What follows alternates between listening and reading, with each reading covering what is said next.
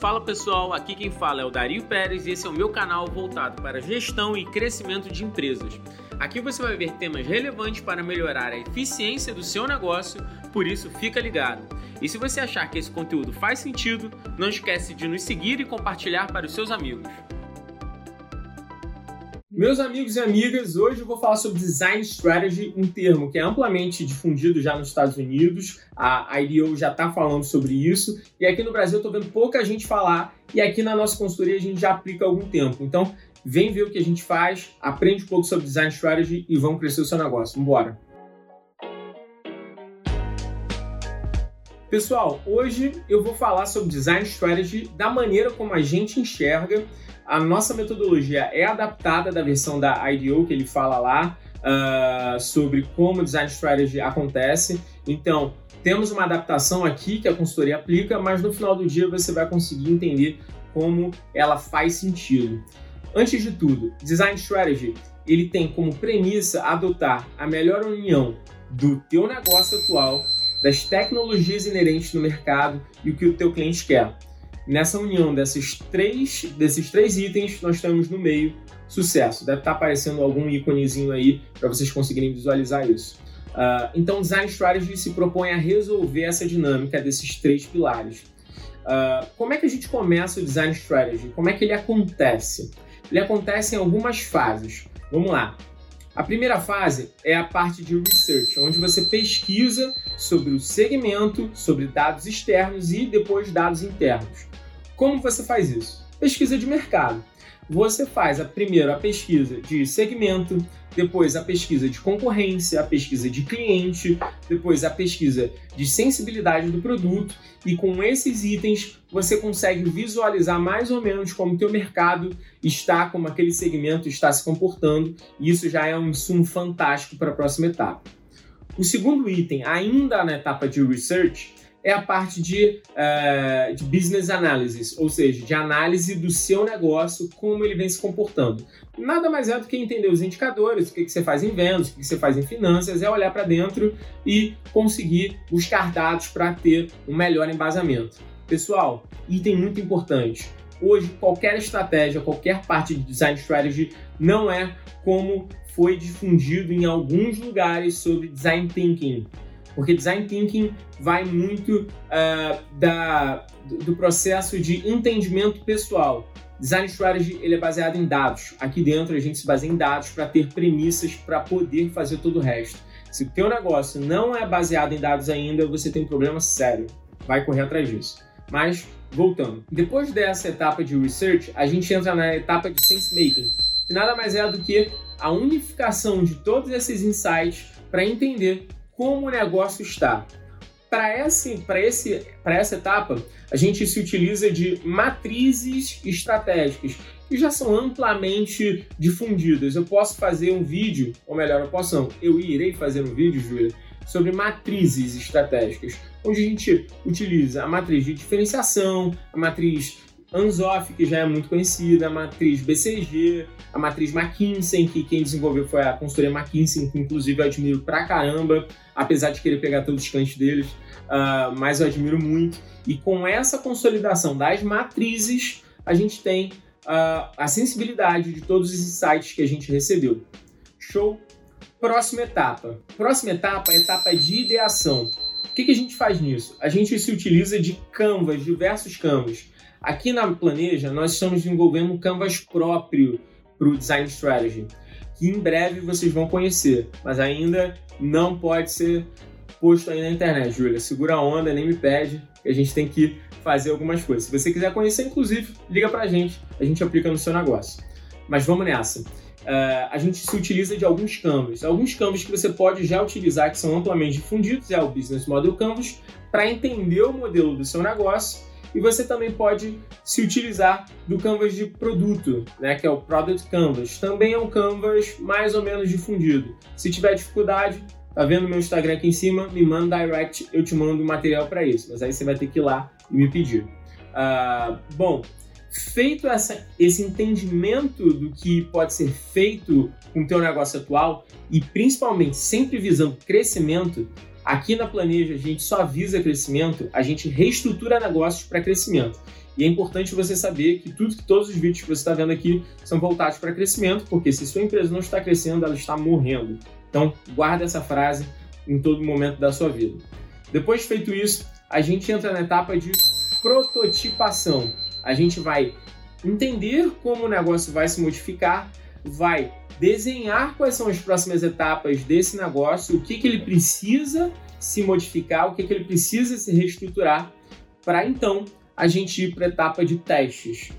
Entendi quais são os processos que eu preciso fazer, quais são as ações que eu preciso fazer. É importante dizer que nessa etapa de prototipação normalmente é design do novo produto, design uh, propriamente dito, conceito, como ele vai ser aplicável e depois processo.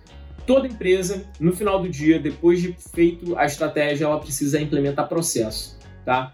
Feito o entendimento dos processos, a gente vai para a etapa de teste. A gente faz uma versão teste desse novo tipo de modelo como, por exemplo, se você vai digitalizar um, um, produto, você quer digitalizar sua empresa, você não digitaliza a empresa toda, você digitaliza um produto e vai testando, aí você vai tendo essa, essa sensibilidade, depois você entra com tudo. E aí a gente entra para a etapa de teste e fecha o processo de design strategy aqui como a gente vê. Importante dizer que todo o nosso processo de design strategy ele tem três caminhos que uh, ele pode desembocar. Esses caminhos podem ser o crescimento, ou melhor, a estratégia centralizada, a estratégia capilarizada e a estratégia digitalizada. Vamos falar do primeiro, estratégia centralizada. Estratégia centralizada é quando você aproveita basicamente sua estrutura atual. Se você tem, por exemplo, um, uma clínica odontológica, você vai e, e, sua taxa de ocupação não está completa, sei lá, você tem 50% de ocupação, você precisa ocupar mais essas cadeiras que estão aí dentro da sua clínica. Qual é a nossa estratégia? Entender todos esses gaps que a gente viu, toda essa parte de research, sempre voltado em como a gente pode, de fato, fazer com que a sua empresa possa absorver mais clientes e entender por que ela não está absorvendo. Esse é o primeiro passo. Segundo passo, é, segundo ponto, é quando você vai crescer de maneira capilarizada. Vamos pegar o mesmo exemplo dessa clínica odontológica.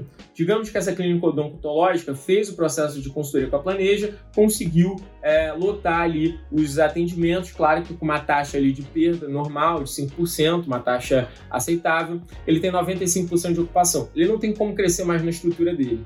E aí, na estratégia de, é, capilarizada, a gente entendeu que uh, não adianta ele só expandir, porque o mercado ali, aquela região, aquele bairro pode estar um pouco saturado para o tipo de público que ele fala. O que, que a gente faz?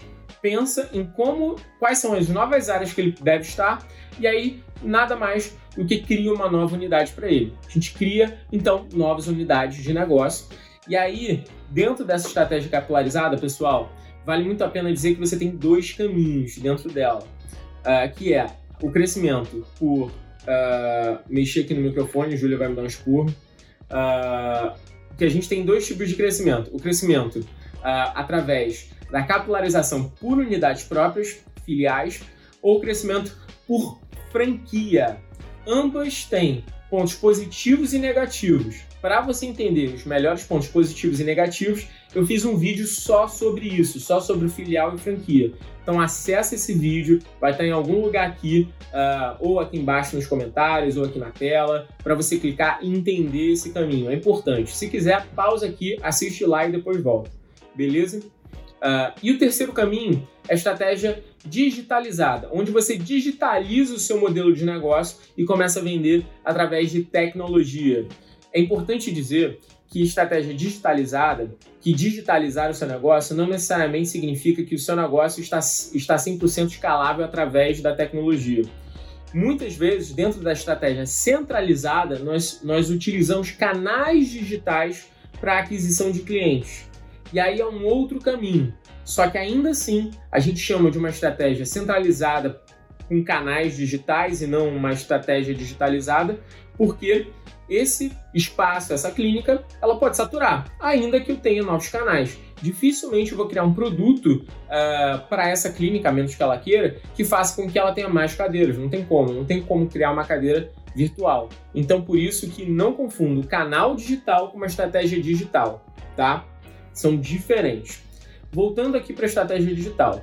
E ainda usando o mesmo exemplo para você conseguir entender. Digamos que essa clínica, ela resolveu criar um produto digital, que é um acompanhamento uh, bucal online por tele, teleconferência, telemedicina, acho que nem pode, mas digamos que ele possa fazer um acompanhamento com esses clientes para saber a saúde bucal periódica desse cara. E aí ele cria um produto de acompanhamento é, e rotinas periódicas digitalizadas, ou seja, online. Isso é um produto digital e ele quer crescer esse produto de maneira online. E aí esse produto não precisa se limitar, inclusive, aos clientes ou às cadeiras que ele tem dentro da estrutura. Isso é uma estratégia digitalizada. Ele não se utiliza da estrutura, ele não precisa, ele não está limitado à estrutura dele para poder vender mais. Isso é uma estratégia digital, inclusive é a estratégia que todo startup quer, que é poder escalar um negócio não dependendo da estrutura, é onde inclusive os, no, os grandes investidores olham. Mas fique atento, nem todo negócio consegue se digitalizar desse, dessa maneira. Você não precisa ter um produto digital para crescer o seu negócio com certeza você precisa estar digitalizado, mas ter um produto digital nem sempre é o melhor caminho.